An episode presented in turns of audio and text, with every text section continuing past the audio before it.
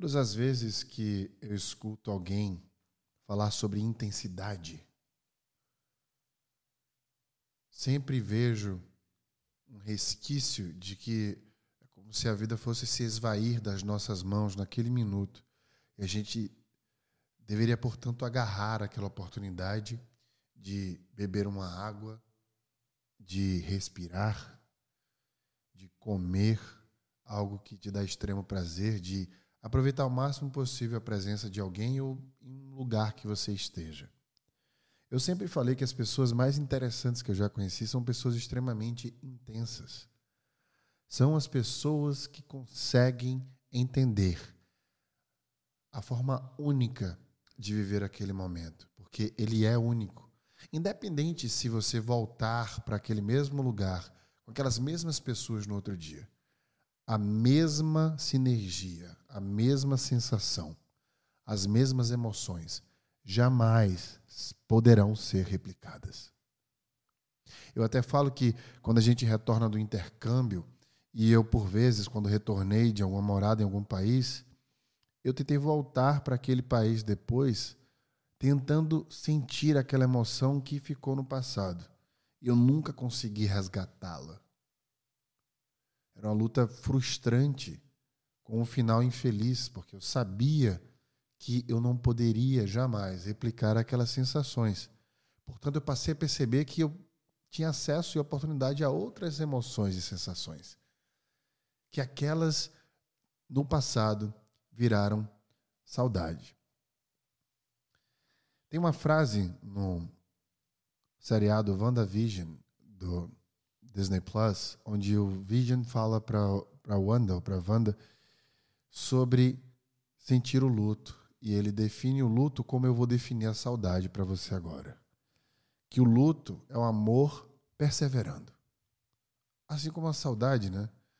É um amor que tenta sobreviver e por isso que dá aquela sensação gostosa de querer viver aquele momento novamente. Porque é o amor perdurando, sobrevivendo na sua memória. Mas a gente não pode replicar esses momentos. Entretanto, podemos criar momentos novos, com emoções diferentes, nem melhor, nem pior, diferentes. Eu percebi que para a gente poder sentir falta da energia, dessa luz que está sobre mim agora, e dessa que permite com que você assista esse podcast ou escute, a gente precisa ter a ausência da luz. Faz o seguinte exercício. Imagina que vai faltar luz agora e você fica sem energia por quatro, cinco horas. Quando essa energia volta, imagina o que é que você sente quando ela voltou. Essa sensação de ganho, de achar dinheiro num bolso de uma calça lavada, essa sensação de ter a luz de volta, ela só é possível porque a gente perdeu a luz o dinheiro achado no bolso porque a gente perdeu ele. E aqueles segundos, as frações de segundos que temos de alegria extrema de ter a luz de volta e o dinheiro achado, ele deveria sempre ser presente na nossa vida. O ponto que eu quero fazer hoje e trazer para você é o que nós vamos tratar no No Brain Again Cast de hoje. Hoje nós vamos aprender o porquê do poder que existe dentro da importância, que existe dentro da ausência. Em outras palavras, o poder da importância está na falta.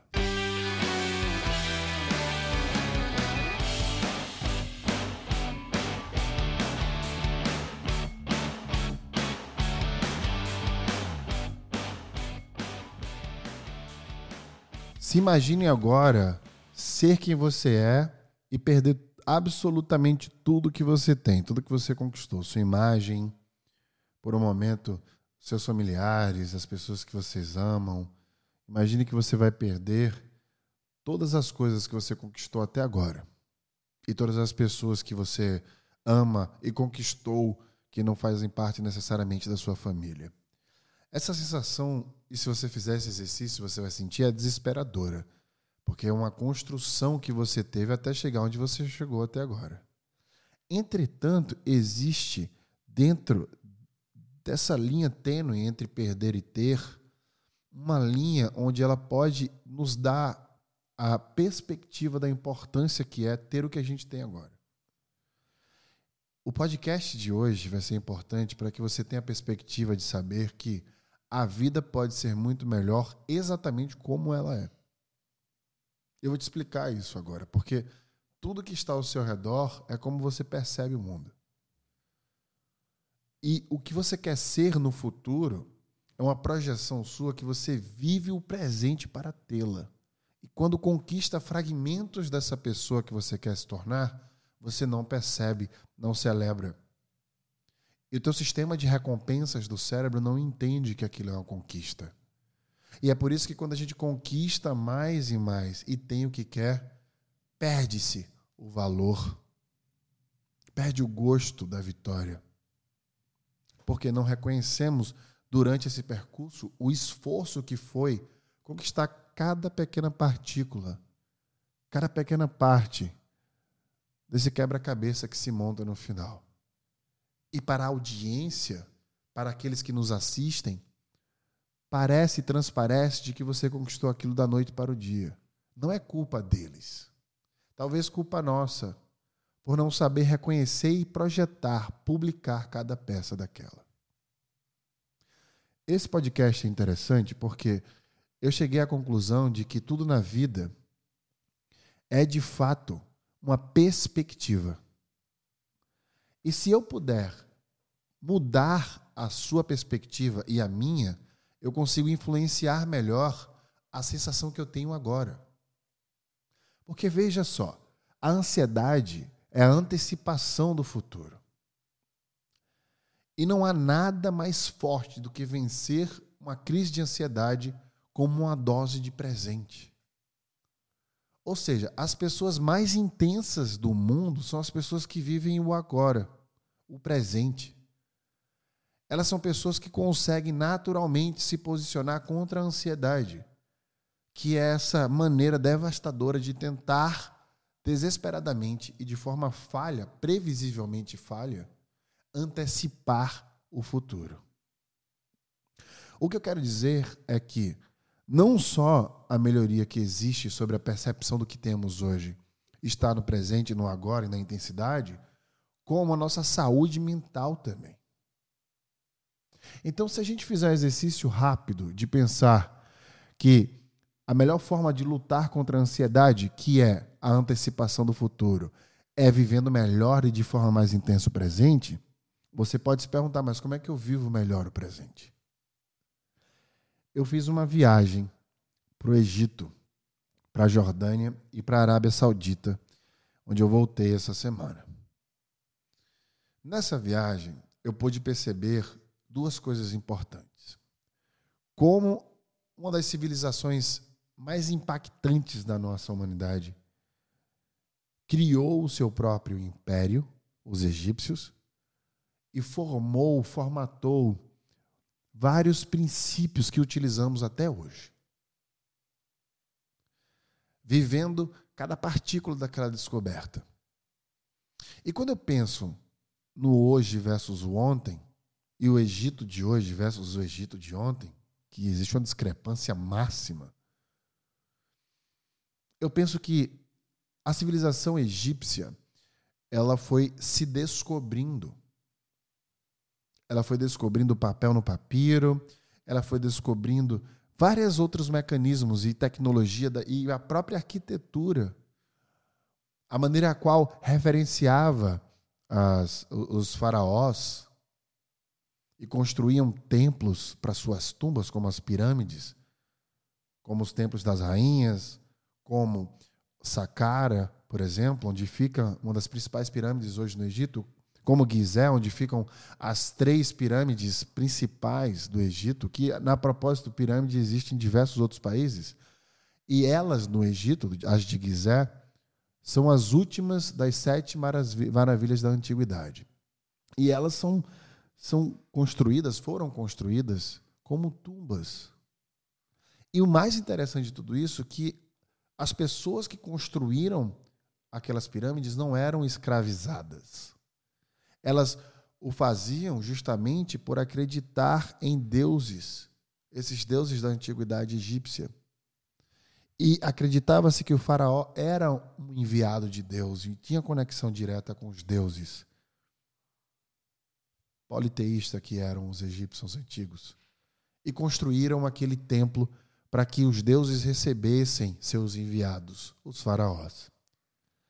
E veja que essas histórias todas nos mostram o quanto era possível imaginar e de forma intensa viver sua imaginação do misticismo.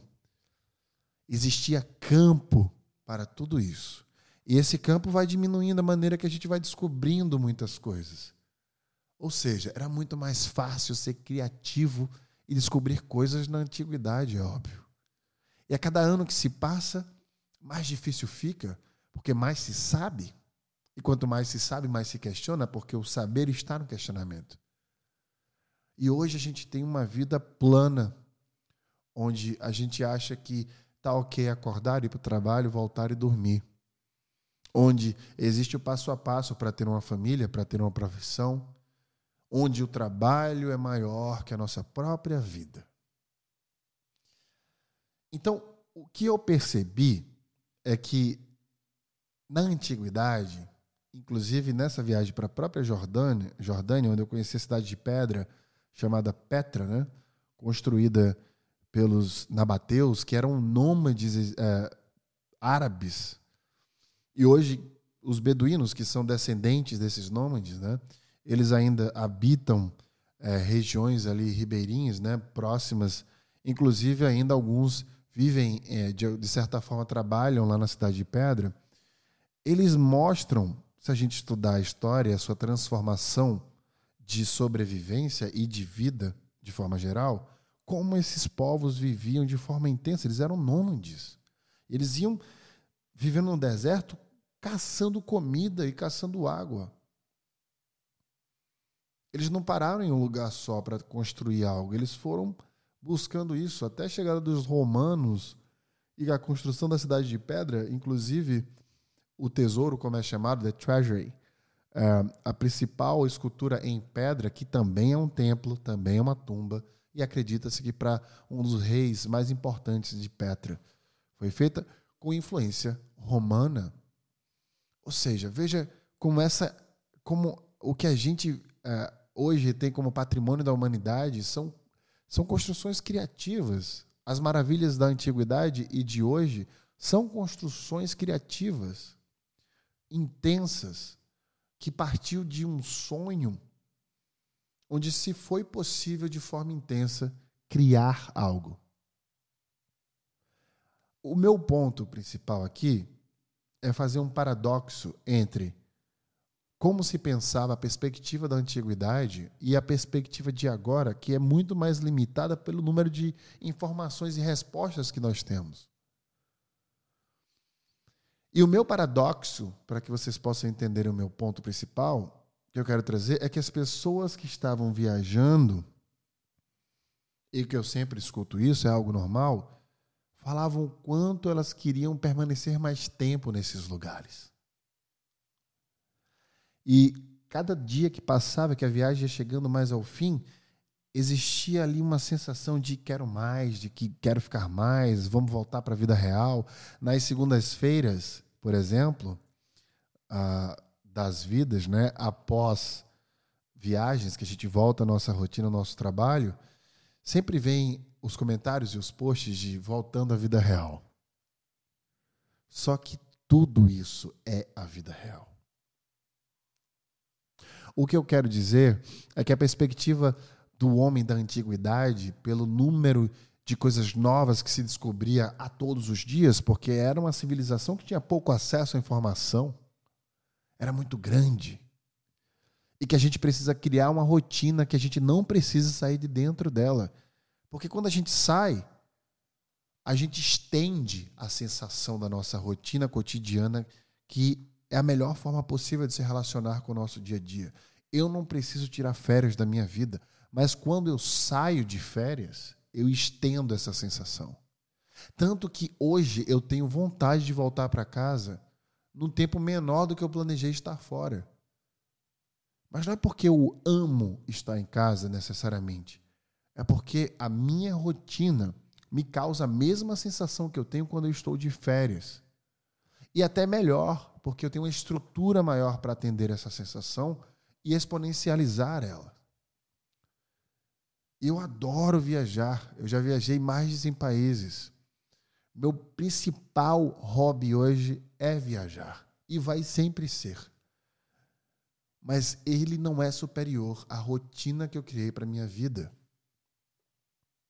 E tem uma coisa que é super interessante para a gente tentar perceber dentro da rotina que a gente precisa criar agora. Que esse é o maior presente que eu quero te dar nesse, nesse episódio do No Brain Again Cast.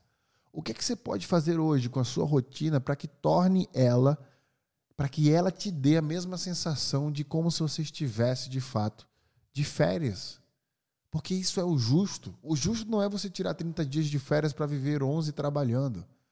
É você ter uma constância de sensação de prazer superior ao nível de cortisol que você secreta, o estresse que você sente.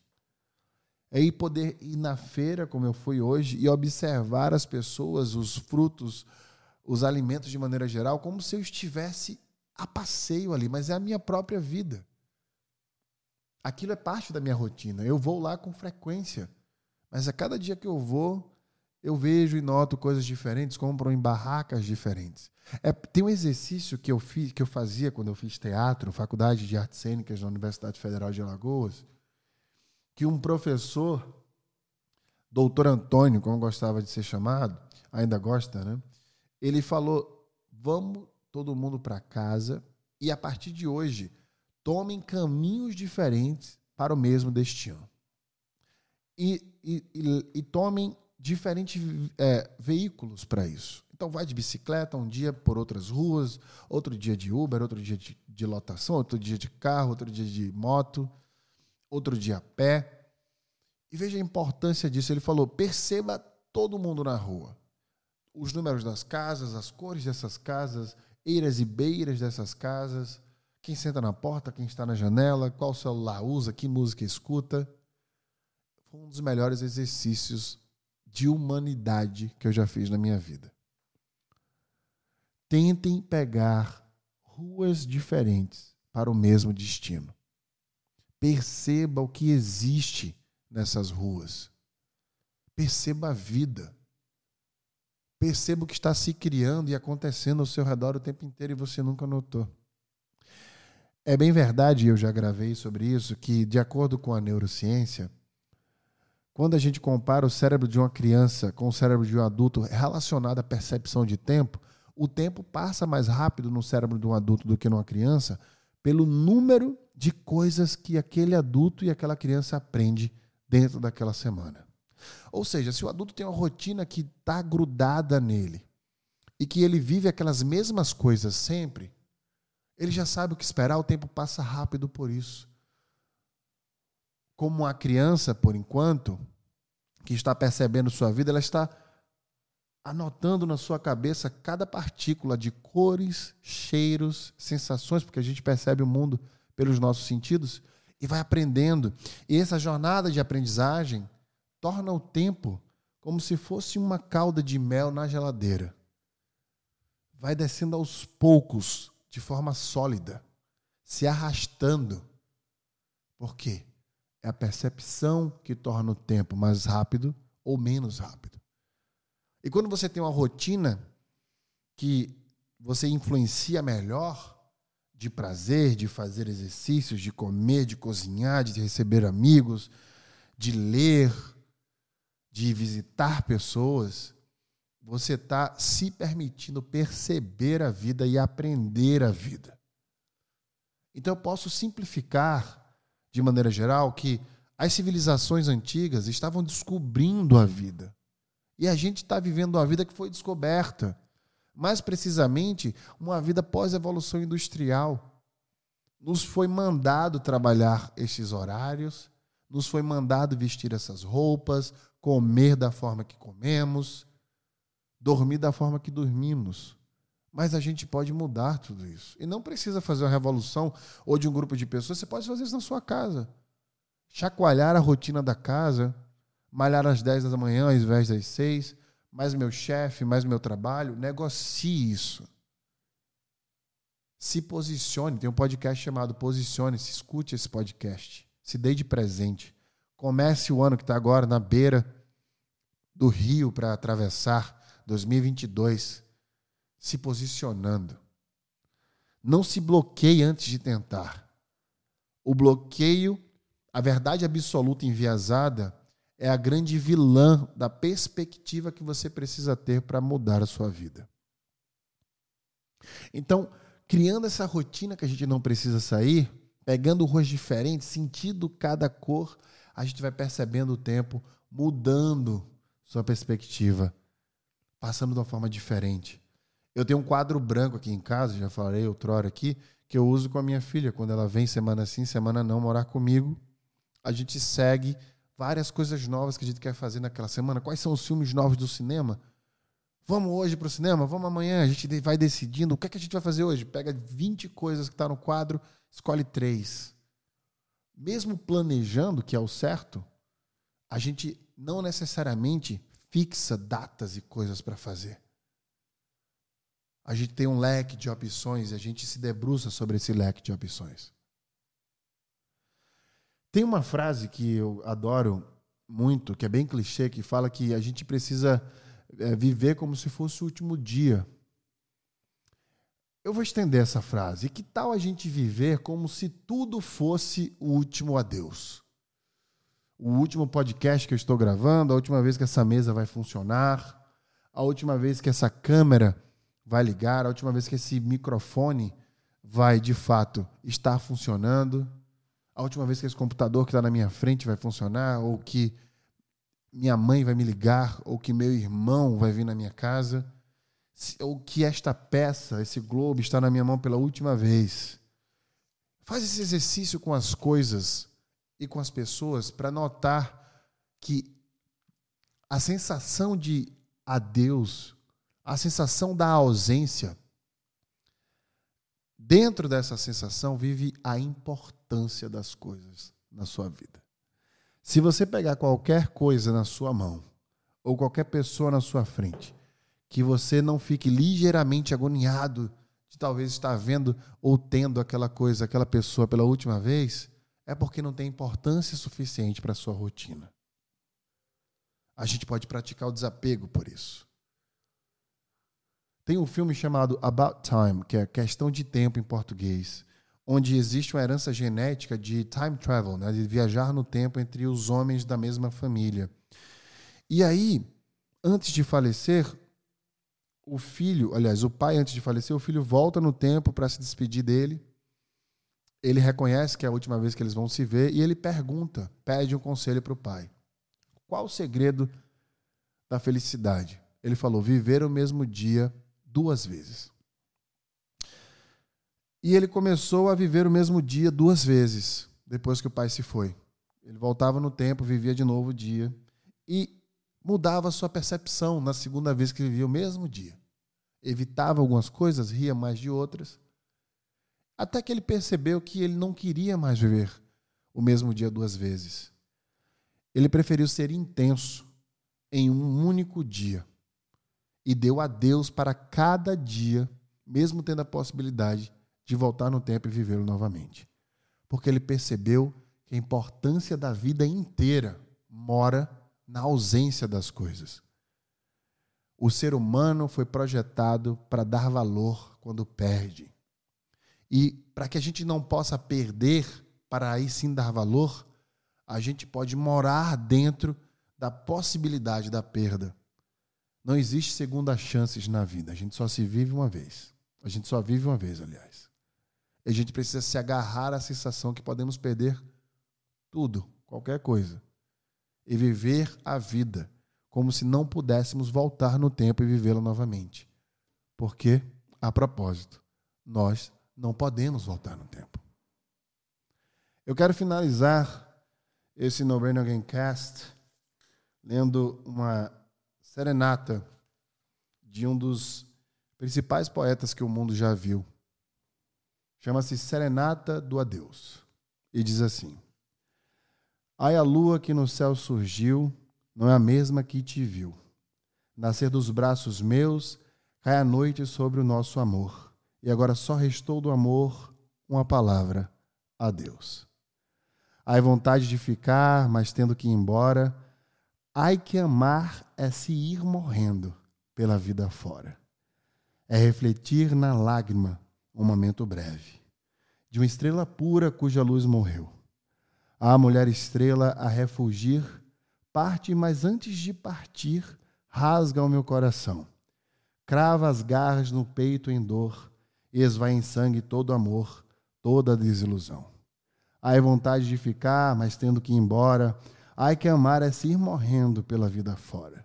É refletir na lágrima um momento breve de uma estrela pura, cuja luz morreu numa noite escura, triste como eu. Vinícius de Moraes.